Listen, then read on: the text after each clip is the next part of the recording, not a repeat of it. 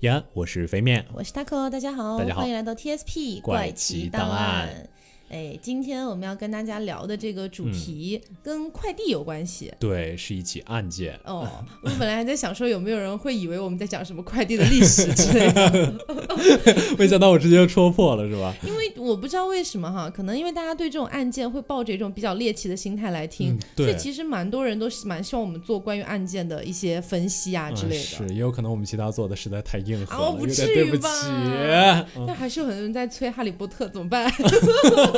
那就交给你了。以后再说啊，嗯下次一定 好。OK，下次一定。啊，今天聊的是关于快递。嗯不过呢，因为今天我们选取的这个案件啊，它虽然来说呢是比较凶残一点的，但是呢，因为两个犯罪嫌疑人，嗯，就怎么说呢，就讲到最后，你会发现这个故事有那么一点，荒嗯，诞，对，对，有点荒诞，有点有点滑稽。有点黑人问号的感觉。对，所以它本身是一个乍一听有一点吓人，但是到最后你会觉得什么玩意儿的那种 那种感觉。对，其实是有一点。嗯，而且这个案件它本身没有太复杂的一个侦破过程。嗯，那么在聊我们一会儿要说那个有点荒诞、有点滑稽的案件之前，我们先聊一聊就是快递实名制这个事儿。，对，其实快递实名制有点像这起案件加上其他一些案件的结果。嗯，就是由于发生了这些事件，所以使快递实名制这个推行的更加就是更加靠谱起来更加完善。更加完善。嗯，因为其实我查了一下，快递实名制在反正在内地吧，嗯呃，差不多它刚刚开始推行，在小地区试验的时间大概是一一年，对，但是一直一直推推广开来，差不多到了一五年左右才正式的开始全面的去落实这件事情。对，主要就是由于一一年跟一二年分别发生了两起就是有关于快递的爆炸案件，嗯，然后就是经过调查，一起就是属于还是没找到凶手，另外一起是就是说呃好像是被报复啊之类的原因哦。啊、反正就当时如果没有快递实名制这个这个规则的话，对那么很有可能你去寻找这个发快递的人是很比较艰难的一件事情。，对，尤其是这种我们现在天天网购嘛，嗯这种购物安全有的时候也不能保证。嗯，嗯，不过快递实名制，我觉得也是带来了一些烦恼的。嗯我不知道你有没有这样的感觉？因为呃，我是这样的哈，我好像买一些就是除了网上那些可能要过海关的那些东西，嗯，它会需要我实名制，但是别的一些日常用品，它好像不要求我必须要填本名。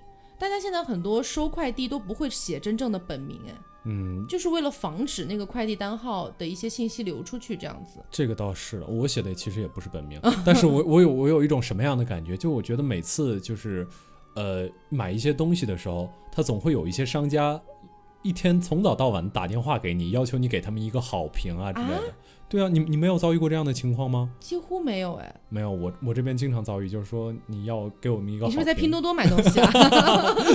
对，我经常在拼多多买东西。不过这不是重点，就重点是我觉得就这个信息不应该是拿来做这样的事情的。嗯嗯这种好评，我这边哈最多最多，他是在淘宝上私聊我，啊，经常说亲，我们真的要什么月末结算我们要失业了。对对 的确，他就淘宝上老跟我说，然后淘宝上说完之后，如果我就好几次没有理他们，嗯他们会直接给我打电话，就这个样子。啊，嗯，我觉得还是蛮恶劣的。反正遇到这样的情况，我一般都会打差评的。那你会接那个电话吗？后来，我我你你也不知道他是谁给你打的呀哎，那你手机里面有安装那种就是可以自动识别它是不是一些营销电话？啊之类的对对对，嗯，我手机里没有按这个，因为我有安，但是我不说是哪个 A P P 啦，以防哦有广告嫌疑。对，但是我安了之后，我确实感觉安心很多。基本上有一些那种什么广告啊、诈骗啊这样的电话打过来的时候，某某地产，对对，我的手机上都会显示，比如说那个快递送餐、嗯啊，或者说是呃那个就是广告诈骗、啊，都都会显示出来。真的觉得会接。我真的觉得现在某某地产啊、快递送餐啊这些其实都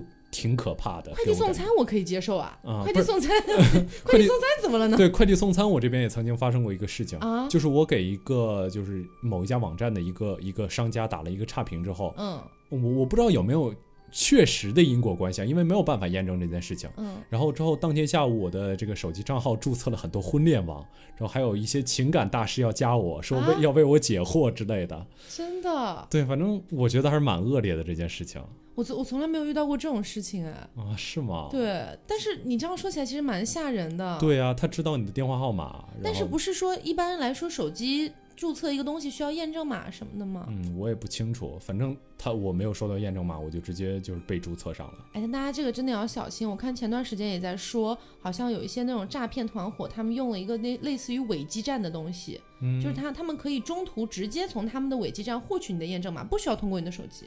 哇，然后就有很多人这样银行卡被盗刷，很可怕。感觉聊得有点远。啊，从实名制是 聊回快递，聊回快递。对，对，但是快递实名制这个事儿，就怎么说呢？有好也有坏吧。嗯，但是你说从收件人的角度来说，嗯如果你不实名制，好像还好一点，毕竟你只是收件人。是对，但是你如果是寄件人，我觉得实名制还是挺好的。对是，就是包括我们刚才说的有一些什么爆炸案啊，嗯然后这种报复啊，其实都是就是通过实名制可以很好的来控制这种东西。对，因为你说这种的话，我也挺担心的呀。如嗯果有一天啊，有一个很讨厌我的人，然后没有实名制，然后给我寄了一些很奇怪、很恐怖，或者说能伤害到我的东西，对，那我怎么去找他？是，那么，所以我们就来到了今天要跟大家聊的这起案件。嗯呃，这起案件反正它没有一个特别官方的一个学名儿吧，嗯，对，我们就姑且称它为快递抛尸案。快递抛尸案其实就是广州快递抛尸案是有这么一说的，但是我觉得好像不在广州也是可以知道是什么样的。好，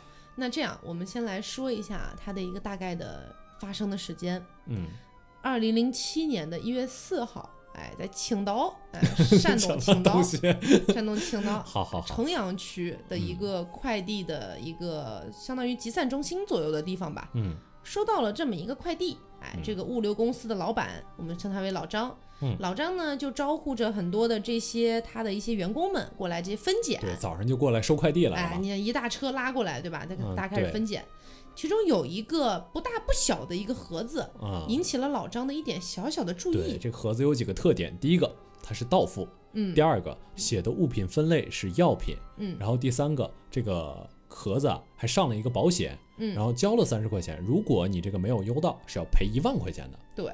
那最让老张注意到的呢，是这个收货人啊，他的名字叫做送得远，嗯，就是把这个东西送得很远，这么个送得远。对，就是这这个完全没有没有什么差别，真的就是送得远那三个字。对，让老张就心里咯噔一下。不过呢，因为零七年我们刚刚也聊到了，其实完全还没有开始实施这个快递实名制，对所以那个时候大家可能用一些稀奇古怪的名字，对，也网名嘛，是吧？对，也合理。老张反正就寻思了一下，没没管他，就反正分拣过去了。这个是早上七点钟左右的事情，开始分拣结束。嗯结束了之后呢，因为这个刚才飞面讲到了，这一个快递啊，它不是到付嘛，嗯完了还是自提，对，它是得需要收货人自己来提取的，嚯、对，所以他们就想说，那赶紧联系联联系这个收货人吧。对啊，赶紧过来拿吧，然后顺便把钱给我们。对于是这个电话一打过去啊，没想到从青岛打到了内蒙古，是一个内蒙 就是要不是你不会学内蒙古的方言，我估计肯定要能用那个方言的。内蒙古的一个女子接了这个电话，说谁谁送的远，我不认识。对，然后老张这边说，哎，你你有个快递啊，在青岛这边啊，这个到付啊，自提啊。那女的就非常的无语，说什么东西啊，我根本不认识青岛的人。对，哎，然后这老张觉得有点怪啊，这这这女的就把电话给挂了。是后来他们这快递公司啊，又反复的去联系这个女子，对，真的不是你吗？是不是我们刚才打错了？这女的大无语事件发生，说这这什么真的，东西啊？我跟青岛压根儿就没有关联，凭什么要我付这个钱？对，而且很无语。嗯这个时候到后来啊，因为快因为这个电话打多了，这女的已经不接电话了，嗯，老张他们就犯愁了，这这这这咋整没？办法呀，于是他们就只能先把这个东西放在这儿，然后嗯这个这个去忙活其他快递去了。对，那么到了下午的时候啊，大概是四点钟左右，嗯，他们发现这个快递出现了一丝异样，因为在运输的过程当中，这些快递难免会有一些破损嘛，嗯，所以呢，他们就发现这个快递从里往外开始渗出了一些暗红色的液体，对我们听众可能都知道了。呃，番茄汁儿，哎，对，渗出了一些番茄汁儿，是，他们就觉得很奇怪，然后又闻到了隐隐约约的一些臭味，嗯，怪怪的。于是就想说，你看这东西还上了保险，万一是寄的什么比较贵的东西啊，我们是不是得打开检查一下？对，我觉得可能也发发现有一点点不对劲了，嗯也想检查一下。对于是，一打开发现是一个男性的躯干部分嗯，啊，一个尸块儿，哎，吓了一大跳，这这这可咋整啊？对啊，于是就赶紧打电话报警。赶紧打电话报警。对啊，报警来了，警察来了之后呢，呃，我们分为两边儿啊，一边儿呢是他先去调查这个快递里到底都有些什么东西。嗯，我们先说快递里到底都有些什么东西啊？对，有一份普普通通的报纸嗯，这东西可砸了。啊，你好像 我在说慢了。一份报纸嗯，啊，然后还有一个打火机，对，还有一张扑克牌，这个扑克牌上是一张大王。嗯，一张大王，一张 Joker，对还有一盒椰树牌的香烟，对，除了这个，还有一些女装，嗯，而且还有一些床单啊之类的什么东西。对，而且这个椰树牌的香烟，当时在零七年的大概的售价是三块钱，嗯，对于那个年代来说，算是比较低廉的一个香烟，亲民的一个。对对，亲民。好，我像我们这种价格敏感型消费者，这难道不适合这种香烟吗？对吧？啊，所以呢，这警方也挺挺挺无语的，说什么玩意儿啊，这都。对，另一方面呢，他们就说，那现在唯一能联系到的人，好像就是那个收货人嘛。对，于是警方呢又打电话给那个女的，那女的真的很倒霉。就是真不认识啊。对，然后又打个电话给那女的，那女的说什么呀？我真的不知道。对，还打电话给内蒙古警方。对于是，这警方就说那不行，那我们还是得确认一下他到底跟这事儿有没有关系，就联系了内蒙古方面的警方。嗯，内蒙古的警方又去找到这个女人，来喝茶吧。真的是核查了一遍，发现他真的近几年都没有出过内蒙，也完全在他的人际关系里面不认识什么青岛的人，嗯，也完全不认识什么宋德远或者类似的谐音的人。对，啊，终于他那边的嫌疑算是洗脱了，真的很惨，对我真的觉得就无妄之灾，就感觉什么呀？对就突如其来在你身边出现了一场命命案，而且还跟你关联，就很奇怪。然后在青岛这边的警方呢，嗯哎，他们就想说，那既然收货人联系不上了，那咱们还是从线索来着手吧。嗯，首先呢，他们就快速成立了一个专案组，直接就飞往了广东。对，我觉得这件事情是非常值得称赞的，嗯，因为他们这个动作就是动作非常之快，他们险些就跟这个线索失之交臂了。对，因为他们这个快递的寄出的地方，就始发地是广东、白云区，嗯对所以他们就直接先飞过去了。这是一方面啊，另一方面他们也是在着手去调查这个包裹里面的这些东西。嗯，那我们先说一下飞到广东那边去的警察，哎，他们呢大概是在一月八号，你听啊，一月七号下午发现这东西，一月八号他们就直接飞过去了，对，效率是真的很高。行动力很对，快。为我们的人民点这为我们的人民警察点赞，对吧？是，他们飞到了广东那边去之后，就想要去看监控，嗯因为知道大概是在白云区的哪一块地方寄出的，嗯啊，是也也算是一个有点类似于很多物流公司在一块儿的那种集散地，对，那个地方一共有两百多家物流公司。嗯。然后他们到了那个地方之后呢，然后想看看监控，说一月四号到底都有谁哎来这儿寄了快递，因为那个快递大概的寄出时间就是一月四号，对。嗯，所以他们就在看监控。但是看监控有一个点很值得说，对，他们是上午十一点左右到到达这个监控附近的，嗯，但其实他们这个监控是就是相当于会自行覆盖的。对，就如果到了两个小时之后，就下午一点钟左右的时候，嗯。他们的监控就会自行覆盖，好像三天前还是四天前的，嗯，就是现在这段监控你就永远也看不到了。对，所以他们其实真的是因为行动力，所以才抓到了这个最关键的线索。对，而且他们成立这个专案组的时候，其实是并不知道这一点的，嗯所以就相当于这个也是有点天网恢恢，疏而不漏的意思。没错。所以呢，这个专案组，哎，他们就看到了这个监控，在一月四号的那个监控里面，还真找到了一个人，他抱着三个跟他们在青岛收到的那个快递嗯，快递箱差不多的，哎，差不多的一个快递纸盒，哎一个纸箱。然后呢，这个男的手上抱的是三个快递，三个快递。对，但寄到青岛，哎，他就一个，剩下两个去哪儿了？他们就在想，那剩下两个去哪儿了呢？对，于是就在这个广东白云区的这一片地方啊，就展开了一个排查。对，我们刚才好像有说过，这个地方非常非常不好排查，对一共有两百多家快递公司。嗯，但是他们其实也是有范围的嘛，嗯就是首先只看一月四号寄出的，对，然后呢，他们是重点排查寄出人的名字叫做宋德远的这样的一个快递。于是，在他们排查的过程当中啊，他们就发现了另外一家快递公司在四号有寄出一个快递，这快递上的名字叫宋德远。也是不是原来的那个宋德远，是宋就是唐宋元明清的那个宋，嗯。德就是有道德的德，嗯，远好像还是那个远，远对，哎，就是那个远，遥远的远，对。是，那他们就觉得说这俩名儿听起来其实几乎是一模一样的，嗯，然后又对比了一下那个写的字迹，因为其实零七年那个时候很多都是手写单，对不，像现在你要是去外面扫个码，可以打那个东西，对，那个时候都是手写单，就发现字迹几乎是一样的，差不多的啊啊，所以呢，他们就赶快锁定，然后继续排查，最后真的还发现了这一共三个快递。对，另外两个快递也发现了。嗯，而且值得一提的是，那个 收件人的电话号码还是那个内蒙古的女子，真的很惨真的。很惨，对也不知道为什么就会缠上他一样。嗯，所以警方就一边调查这个啊，另外一我们刚刚说了，还有另外一方面，他们还在调查包裹里的东西。嗯对，包裹里的东西刚刚讲了一份报纸，嗯，但是这个报纸啊，实在是太就是能买的地方实在太多了。对，警察其实联系了出版社这边，想要那个想要大概核实一下这个报纸大概在什么地方卖啊，嗯，但实际上也没有找到这个特别有用的线索。对，然后呢，还有一盒香烟，但是呢，他们拿着这个香烟，他们拿着这个香烟可能会贩卖的一些地方啊，包括这个等等的一些便利店去问啊，但但是香烟这个东西，对，太多地方卖了。对。然后呢，女士内衣他们也联系了厂家，哪去哪哪能去哪里购买啊，也没有找到什么有用的这线索。个有点无厘头。对你做件衣服，你还能知道它卖到哪里去？对对那扑克牌就更没什么说了。对，扑克牌就就还就一张，对吧？那更没什么说的了。然后唯一剩下一个可能稍微有用一点的是一个打火机。嗯，为什么有用呢？因为我们现在的那种外面卖的，比如一两块钱的那种打火机，也有这个特点，它有的时候会印一个小地址。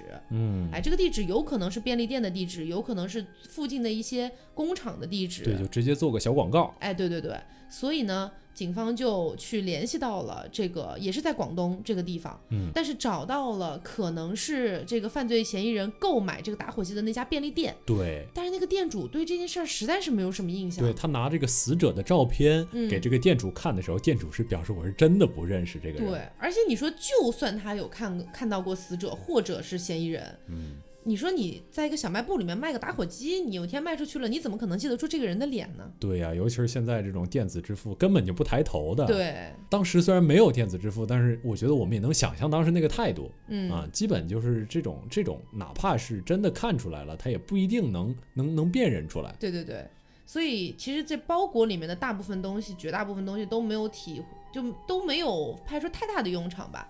但是呢，有一点好的是，他们最后还是能够感觉到整个案发，包括嫌疑人跟这个被害人的一个关系，应该都是发生在广东地区的。嗯，对，起码把范围先给缩小了。啊，然后我们再来讲回这个专案组这边，专案组这边啊，他们不是刚刚看了这个监控嘛，在这个监控里面，他们还发现一个细节，嗯，另外一个很有意思的线索，嗯这个线索就是出租车的顶灯啊，就把他们送过来的这辆出租车，嗯，这个顶灯有被灯拍到，对有被拍到，而且上面有四个字，具体这哪是哪四个字呢？当时因为这个监控实在是不大比较模清晰，对，看不大到。对，所以呢，警方就开始去排查在广东地区，特别是广州地区啊，他这个这些出租车，他们哪一家出租车的公司上面是有这个顶灯的。于是最后还真查到了一家公司，嗯哎，过去了之后发现那四个字是天湖统一，哎，然后好像一对比，还真是，啊，嗯，还真是。于是呢，就开始问这个公司啊，说你们这个四号啊那天啊怎么怎么样？这公司说等等，我们有 GPS 定位系统，可以查，可以查。哇，这个是真的很不错。对，那个时候我觉得 GPS 好像还没有流行起来吧？还没有那么普及吧嗯，对对对，正好真的要没有这个 GPS，我觉得这起案件可能又会是非常非常复杂的一个嗯情景。啊，于是这公司呢就把他们那些就是有顶灯的那些车的 GPS 系统全调出来，啊，最后呢发现有两辆车，哎，到过这个白云区的这个物流集散地，哎，到过。然后警方我跟你们说，你们可能看不大到 Taco 啊现在的情况。我跟你说，他像一个小神探一样，真的，他那个二比出来的时候，真的非常像个小神探。然后反正警方呢就找到了这两个司机啊，就问他们说嗯有没有见过这个人啊？对有没有那天晚上就发生过什么样的一个情况啊？这两个司机其中有一个说：“哎，我真没什么印象。”怎么，没什么印象，感觉没去过。哎，我不知道啊。”啊，就是对吧？那另一个司机呢就说：“哎呀，我印象可深了。啊，就是他们俩。对，没有。另外一个司机给出了一个非常关键的线索，嗯说当天乘坐的是一男一女，而且抱着三个纸箱子。”对。哎，警方一听一男一女，细细说来，然后这个司机就说：“我为什么印象很深呢？因为当天其实已经偏下午了，阳光也没有多灿烂了，哎，但是呢，这个男的还戴着一个小小的墨镜儿，啊、哎，让我觉得有点怪怪的。小墨镜，你说像瞎子一样 不是，就是墨镜儿啊，啊，墨镜儿。啊，而且同时，这一男一女呢，这女的呢微胖啊，然后对整个这一片儿地区好像特别了解，专门就要走小路，一定要走小道。哎，但是这个司机当时还没有什么反应，因为当时啊，走小道确实是会近一点儿啊，嗯他也就走了。但是一定要走小道，好像要避监控的感觉。对哦，然后呢，这男的呢就没想到打的出租车上有 GPS。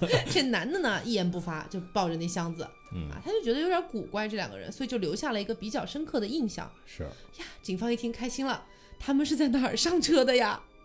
啊，结果就找到了一家古旧的小区。嗯就这个小区的名字我们还是不说了，嗯但是这个小区就是说不是很新，是蛮嗯古老的一个小区。然后警方就开始整个把这个小区摸底式的排查了一遍。对，啊、在摸底式的排查的过程当中啊，嗯大家就是反正上门走访嘛，对啊去问一下这位大妈，问一下那位大娘，再问一下那边那位大爷。对，地毯式的排查，结果最后扑了一个空，整个小区就是没有找到跟这两个人有关的什么线索。嗯所以当时警方其实又觉得，哎呀，这个地方是不是又会断在这个地方？嗯，那这第一次排查，哎，嗯。地毯式的，结果扑了个空。警方呢其实挺难受的，对。但是他们不放弃啊，因为其实也没有什么太多别的线索了，现在就纠结在这个小区里边了。于是呢，他们又进行了第二次排查，但是跟第一次不一样，第一次是地毯式挨家挨户去问嘛，嗯。第二三步了，他们去找了一些类似于街道街道办事处啊，或者说居委会呀、这样的一些人。嗯。果不其然，里面有一位居委会大妈，嗯，就说：“你给我再看看那个视频，这个人怎么长得那么像我楼上住的那个女的呀？”哎呀，警方一听乐了，说：“呃，你确定很像吗？”然后大概就是说了一下，这个女的她本身身材比有一点点这个微胖，微胖啊，微胖。对，然后呢，她说确实是看背影很像我楼上住的一位方姓女子，哎，姓方。啊，这个时候呢，警察就说：“行，那我们既然都这样了，我们先上去看看。”于是就赶到了这位方姓女子的家门口，嗯，一开门就把这个女的给制服了。然后，这个哎，女的就供认不讳。为什么供认不讳呢？也是因为在她家的厕所里面发现了人体组织和血液的残留，哦，所以就这个女的就说：“是是是，是我是我干的，哎，这事儿。”我觉得真的可以说句题外话，我觉得破案真的是就就整个这么一一一路看起来，真的觉得非常非常困难，感觉一个小线索断掉了，整起案件说不定就直接就断掉了。对，所以我真的觉得我们这个呃人民警察呀，在很多时候还是很靠谱的。嗯，但是很值得夸赞的点，除了就是他们去摸索这个线索啊等等的，还有就是他们排查的时间之快，嗯，好像这个案件最多好像也就花了个七八天的时间就破案了，哇，可能也也是要说这个，其实作案的人他们可能对，就是也不是那么的聪明，也没什么经验，哎，留 也留下了。什么经你验。这话说的还得有经 验，就反正没也没有什么心眼儿，没有太多的心眼儿，就还是很容易被发现的。实实话实说了，嗯其实我觉得有好几个地方，我他他可能做的稍微有一点，就是让人抓到线索那种感觉。嗯，第一个就是他每一个名字都写宋德远这样的名字，对，然后第二个就是他这个手机号码，他如果留一个空号啊，嗯或者几个手机号码散开啊，他有可能就会更加使这个抓捕更加困难一点。嗯。嗯，而且如果他真的能送的再远一点的话，嗯，我觉得也有可能。送游游游到国外去啊？呃，也不是游到国外，能也不是游到国外啊，就是可能再往边边境的地方走一点点，可能去个比如说黑龙江啊这些地方游的话，因为那个监控覆盖只有四天，如果到那个时候他们一直都没有发现，那这个案件可能真的就啊，嗯，但是犯罪的人也算不到这一点，对，你也不知道那边的监控到底多久覆盖嘛。是是嗯反正这个监控确实是一个比较重要的点啊。然后呃我们来说一下，前面讲到了这个包裹里不是发现了几个奇奇怪怪的东西嘛，嗯大家觉得很诡异，对不对？是不是有什么阴谋在里面？对呀、根本就没有。就是随手放的，我跟你们说，这是案件的经过是这样的，嗯。就这个方姓女子，嗯。哎，她有一个本来的老公，然后嗯原配，原配啊，她跟这老公呢，他俩之前零二年左右就一起来到广东来打工，嗯，哎，没打个几年，对两个人情感可能也有一些破裂。对，老公这个原配就回老家去了，回到老家去了。然后，但是虽然没有没有没有说离婚协议啊这些嗯东西，但实际上已经是分居了。嗯，对对对。那后来呢，这位方姓女子，哎，又在这个一些日常生活当中嗯认识了一位李先生啊啊，我们称这位李先生为李三儿。啊哎，李三先生，李三先生认识了李三先生之后呢，哎，他就觉得，嗯，挺好的啊。李三先生比他大个十岁左右，嗯哎，就挺稳重啊。然后两个人过着也还不错。又没有几年，嗯，哎，这位方姓女子啊，方方小姐啊，方突女士，如其来又接触到一另外一位先生啊啊，陈四先生。对，陈四先生跟这个陈四先生又打得挺火热的。嗯，这个时候呢，相当于他跟这两边都维持这个情人关系。对，这个陈四先生也是，就身材也比较高大，然后嗯之后这个也是一位快递行业的从事者。啊，说是比较高大，啊其实也只有一米七几，嗯哎、一米七三到七五左右。嗯对，呃，然后呢，这个方女士肯定就想跟陈四在一起，因为陈四还比她小个几岁呢。对呀、啊，是个弟弟啊，觉得挺不错，年轻力壮，是吧？嗯，他就跟这李三就有点想要分开，对。但是呢，李三不想跟他分开，李三就觉得说，嗯，我还是喜欢你的，当初是你要 分开就分开对啊，但是李三就后来啊，他渐渐的也被也也累了，就说行，你要是想跟我分开啊，我跟你在一起这么多年，花这么多钱，你把钱还给我。哦啊，，那方女士肯定不愿意啊。方女士说凭什么啊？对不呀、于是方女士就一边吊着这个李三，一边跟这个陈四可能暗搓搓的进行一些这个地下恋情。对，然后后来她跟陈四干脆就同居了。嗯哎同居了。但是李三不知道这事儿。李三有一天啊，他就非常的恼火，他就要去找这方女士。结果呢，敲门儿，方女士就让，就是案发当天的事儿了。我跟你们说，嗯，就让这李四先躲到厕所去，说你先躲一躲，你先躲一躲，我跟他说。然后李三就进来了，啊，李三就问他你什么意思呀？我让你还钱，你也不还啊？是不是？我说不分手，你也要分手，你到底想怎么样啊？反正两个对，人你还这么就吵起来了。吊着我哎啊，这是不是对我太过分了啊？嗯对，两个人就吵起来了。但是别忘了，方女士呢是有一些微胖的，啊啊，那这个李三呢，身材也比较瘦小嗯，啊，所以其实这两个人扭打起来，还真不一定是方女士会占下风。对，据说方女士一把掐住了李三先生的脖子，对，然后直接按到床上了。嗯，这个时候他相当于已经制服住了李三，然后就赶紧呼叫陈四，在厕所里的陈四说：“快出来帮我！”一般来说，如果看到这种场景，一般来说先拉开吧，对吧？对呀、但是陈四也是一位，就是怎么说呢？就激情猛士。对，脑子一冲动啊，啊就跟这个方女士一块儿合伙把李三给掐死了。哎，掐死了，我是真没想到掐死怎么还能合伙，两个人掐前面，两个人掐后面是吧？肯定一起啊，嗯对啊，反正就把把李三给掐死了。掐死了之后呢，两个人本来是准备，哎，那我们找一特别大的纸箱子，把这个李三给装出去扔了吧，或者嗯抛尸了，或者干嘛的。结果呢，他们又转念一想，说，你说这箱子这么大，我们抬出去，肯定会有人问我里面是什么呀，或者会被人注意到啊，是不是？不太好。嗯他们就到附近去买了三个小一点的盒子嗯啊，然后就把这李三给肢解了。啊啊，肢解了之后分别装在了三个不同的箱子里。而且这个陈四啊，之前是干物流生意的，哎，嗯所以他知道一些物流方面的东西，他就想说，那不如我们就把这三个不同的盒子寄到不同的地方去，反正留的号码，那个就是那位可怜的内蒙古女士的号码，是他们在网上随便找的。这本期最可怜的人。对，那那些扑克牌那些什么的又是怎么进去的呢？就是他们在肢解完李三之后，然后呢，因为要拿一些东西把他的尸块裹起来，塞到这个包裹里面去，对，其实就是拿这些东西包一下。所以随机跟着这个衣服一块被卷进去的。对，当时可能也比较慌张，也没嗯看清楚到底包了些什么，就直接放到这里面了。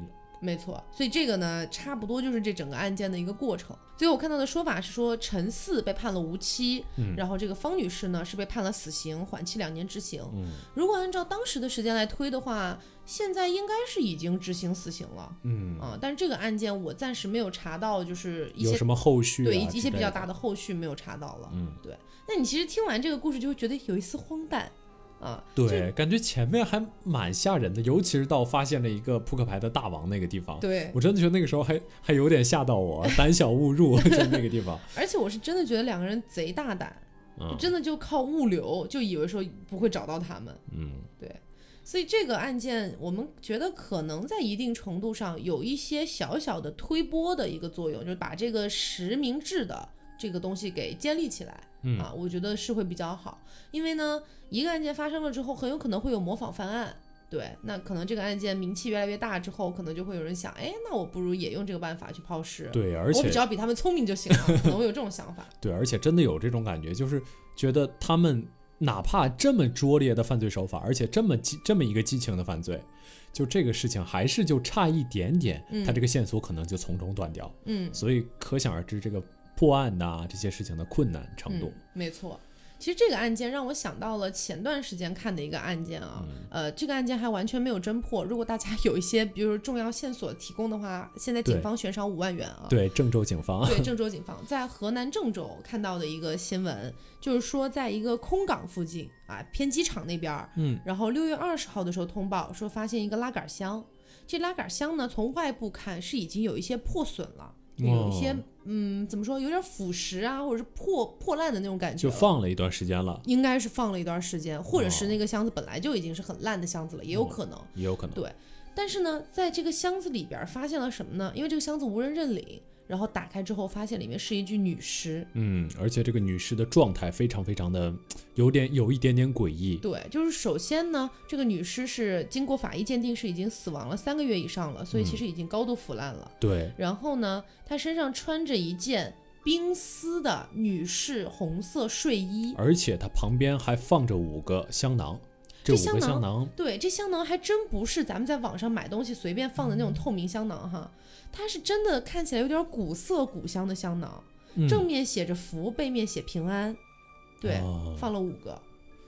就是真的有一种，就是有一种非常非常邪教式的感觉。而且怎么说呢？就是据说那个香囊的味道是完全不能掩盖尸臭的，嗯理论上是这个样子。嗯，所以，要不然是这个放香囊的人他根本不知道这个事情，就是不能掩盖尸臭这个事情；嗯，要不然他这个香囊放的可能就是为了别的，对，为了可能有一点诡异的这种感觉。对。所以其实看到这个案件的时候，有很多人在下面分析的，因为是刚刚发生不久的事情嘛。嗯，就有人说，嗯，首先是冰丝的吊带睡衣，证明这个嫌疑人跟被害人的关系可能比较亲密。嗯啊，然后他身上，对了，刚刚有个细节没有提到，他身上那个戒指和项链儿都还在，然后就说、哦啊，你看这些东西都还在，那肯定不是为了钱。啊，然后呢，放了香囊，应该是为了除臭吧，等等的，他们就有非常多的一些猜想。对，其实我个人觉得在机场附近发现，那应该就是跟钱没大关系了。嗯，因为毕竟你你真特别穷的人，一般首选不会想到飞机场这个地方抛尸的。嗯，一般去飞机场这附近抛尸的，肯定至少得经常去，得往对农村跑才比较合理。对对对，至少得经常往飞机场这附近走。他飞机场可能是他能想到的比较荒凉的地方。嗯，嗯，没错。所以当时大家就在猜这个案件到底是怎么样。我其实也挺挺期待警方侦破这个案件，然后看看它到底是怎么回事儿，说不定也会像刚才讲的那个快递案一样，非常的荒诞。嗯，里面的东西真的就是随便放的。对，对是。其实这个案件聊这个案件的过程，还让我想起了就是我之前看的一部电影。我嗯相信可能有很多人至少至少听过这部电影，可能很多人看过，就是《白日焰火》。嗯白日焰火其实一开始也是一个分尸的这个这样一个经过，而白日焰火那个分尸手段呢，怎么说呢，就是更加的复杂一点。嗯哦，我是四五年前看，所以我有点记得不是特别清楚了。嗯但我印象中是他扔在这种装煤渣的卡车的后面，嗯然后就直接在矿场分拣的时候，有的时候就直接把这个煤渣就用来发电了，嗯，就直接烧烧了发电了，所以直接就把这个尸体有的就找不到了。就可能说是。这个煤渣直接就送进那个发电厂的一些，比如焚烧炉里面去了，对对对。就可能不会有人来检查那些煤是渣嗯。啊。这个分尸之后，他就直接把这个尸块装成这种小包裹，嗯。然后直接扔到这个货车的后面，嗯。然后扔到货车后面之后就就可以直接就就就就这个样子达所以。后来这个被侦破了吗？其实被侦破了啊，哦。案件就是体这个电影就体现的侦破过程，以及侦破过程中发生的一些就是跟呃爱情啊、嗯这个欲望啊这些东西有关的事情。嗯，这这部片子我记得我就看了个开头，好像就看了个几分钟，然后我就睡着了。也不至于吧？那开头其实就是你开头有没有看到它？我记得第一个镜头就是这个样子，就是一个货车的呃一个运煤卡车的后面，嗯然后之后有一个塑料袋包裹着这样这样一个小包裹，其他地方都是土啊、煤渣啊之类的东西。我有一点没印象了，说实话，嗯。然后其实刚才我们讲的那个快递抛尸案嘛，嗯它其实里面涉及到的几个嫌疑人都是呃在外省务工的人员，对，对，就可能说，呃，一个是从警方的方面来说，他其实没有那么容易去锁定他们的身份，嗯，哎，因为其实就像那个机场拉杆箱那个事情一样，嗯很多人在下面问，这不能直接调 DNA 吗？嗯，但是这就是可能大众的一个误区吧。当然，我也是看到一些答主在解答这种问题，就是你发现一个无名女尸，你为什么不能调 DNA？因为我们的 DNA 库是首先得需要你去。就是建立你的 DNA 的一个档案，你才能在 DNA 库里面被查到。收录一下嗯你的 DNA，、要不然 DNA 库里是查不到你这个人的。对，所以你没有办法去真的对比这个东西。呃，然后呢，就是说，也有很多人在猜想说，呃，像这个拉杆箱里的这个女尸，他们也在猜想说，这位会有有没有可能也是外来务工的，就来外省务工这样子。